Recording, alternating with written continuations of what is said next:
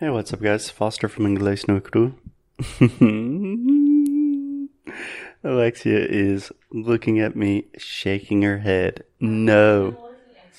No, she's not even looking at me. She said, Okay, let me set the scene. We have spent the weekend in Lisbon. It was lovely, and we are currently cleaning up our apartment, the Airbnb where we are staying, so we can check out and get on the train, the Comboio. And it's always a difficult moment for me because I'm very lazy and Alexia is very organized. So she is ready to go, and I am sitting here talking to a microphone. but something that I thought was interesting what makes a good accommodation when you are traveling? Because yesterday, Alexi and I were talking about the last time we came to Lisbon, we stayed in a different Airbnb. And this time we stayed in perhaps a slightly nicer, but also a little bit cheaper Airbnb. So, Alexia, come on and join the conversation. She's saying it's too early. It's I'm wait to say it, Dama. I'm wait to say it. Check, check. Hi. One more time. Hi. One more time. Hi. Okay, perfect. You have a lot of toothpaste I have a lot of toothpaste everywhere. everywhere. Okay. so, first of all, Alexia, what did you think about this Airbnb? I liked it. I think that it showed why it was cheaper than the other one. Why? Um, I think that first of all, they didn't have any shampoo or conditioner. That really pissed Alexia off. no shampoo. soap for the dishes, even a bottle of water. You know, like some things like that. Yeah, yeah. One Even of though you can drink from the tap, just leave a bottle of water. yeah, it's a nice touch. That's one of the things that really grinds my gears about Airbnb now nowadays. Do you understand that phrase? Grinds my gears. Mm-hmm. What does that mean? Uh, you don't like it anymore. Yeah, but if something grinds your gears, it, it eh, shot. I see. Many, many Airbnbs nowadays are not actual like apartments from people, but it's more of just, you know, the world's biggest real estate company. So I imagine this lady just bought or rents this apartment and then she never looks at it and it's just a place for tourists to come and stay. Yeah, but the good things are the shower. Oh my god.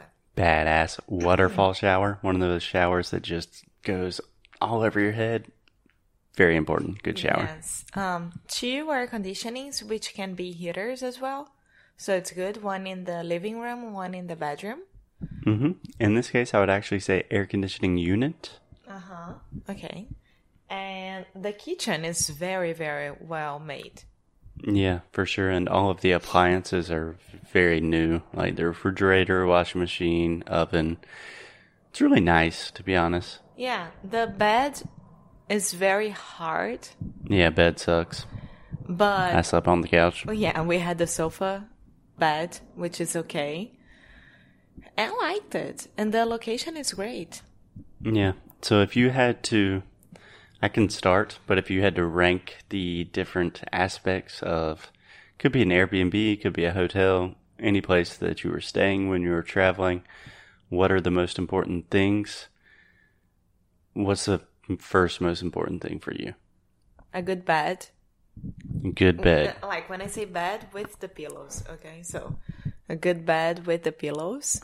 Good bed and good pillows. Yes. Okay. The difficult thing about that is it's kind of hard to tell how the bed is going to be before you go. You can check out the reviews and And occasionally we can check with the owner as well. We can ask. We don't do that because we are very, very relaxed about what we are gonna do, but Yeah.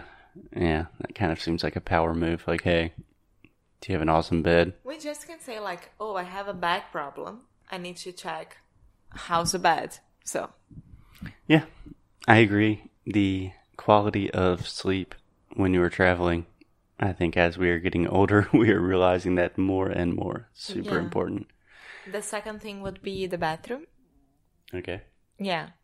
The shower, if there is hot water and if the shower is good enough to take showers, of course. And the location. Yeah. Okay, so two things. First, when you're talking about bed and shower, this is one thing that I really do like about Airbnb is you can think a lot about the different reviews. And most reviews are not useful. It's just like excellent space, exactly as advertised. But occasionally you will have you will see patterns of people saying like the place was great, the host was really nice. There wasn't really hot water, but that was okay for me. So if that is a really important thing for you, that's a good thing to consider. Okay, you also mentioned location. I would probably put this as my number one. Yeah. I mean, yeah, because when you are looking for a hotel and or Airbnb or whatever, you put the location that you want and then you choose between the Airbnbs or hotels that are there. Hmm So it's the first thing. And how do you normally decide on a location when you're looking for a place to stay in a new city or country? Um, if there, if I can walk to the places that I want to go, or if I can grab a subway or like any public transportation that it's easy and not depend on Uber or taxis. Yeah. Yeah, I think where my mentality has really changed over the years with staying in different places while we're traveling. First, just the quality. Like when I started traveling, I was just staying in the cheapest place possible. But I always thought, like, eh, where you stay, that's just a place where you sleep and you're going to explore the city. But it really does affect the quality of the trip if you're tired and you need to go back and rest or something like that. Or if you're staying in a place that has a great location and you forget something at your house and you could pick it up really quick, it really it upgrades your trip totally. Yeah, yeah. Well, I would give this Airbnb uh, 7.5. Yeah, my Airbnb works on a five star rating, I don't care. so like a three point seven. Yeah. Yeah. In all honesty, we'll probably give it a four stars just to be nice. Yeah, because she she had to to leave a um, review for us as well. Mm, Yes, it is a peer review system. okay, um, I can tell that you really don't want to record right now. I'm ready to go to the train station. Why? What did you say? I'm ready to go to the train station. Well, the train's not leaving for an hour and 20 minutes, babe. But there, there is coffee and I can eat. Alexia gets a little bit grumpy when she has not had breakfast. A word, Breakfast is the most important refeição of the day. breakfast is the most important meal of the day. That is debatable. But I will end today. I might have mentioned this on the podcast at some point, but we have the word hangry in English, which is which is a combination of hungry and angry, and it is a state of mind that I find my girlfriend in all too often. Any last words, Alexia? No? So, you guys take care and have fun today. Okay, we'll talk to you soon on the train. Beijo. What? We'll talk to you soon on the train. No, It's for our listeners. not far. Three. No, it's for our listeners. Ah. See, I'm not. okay. Beijo.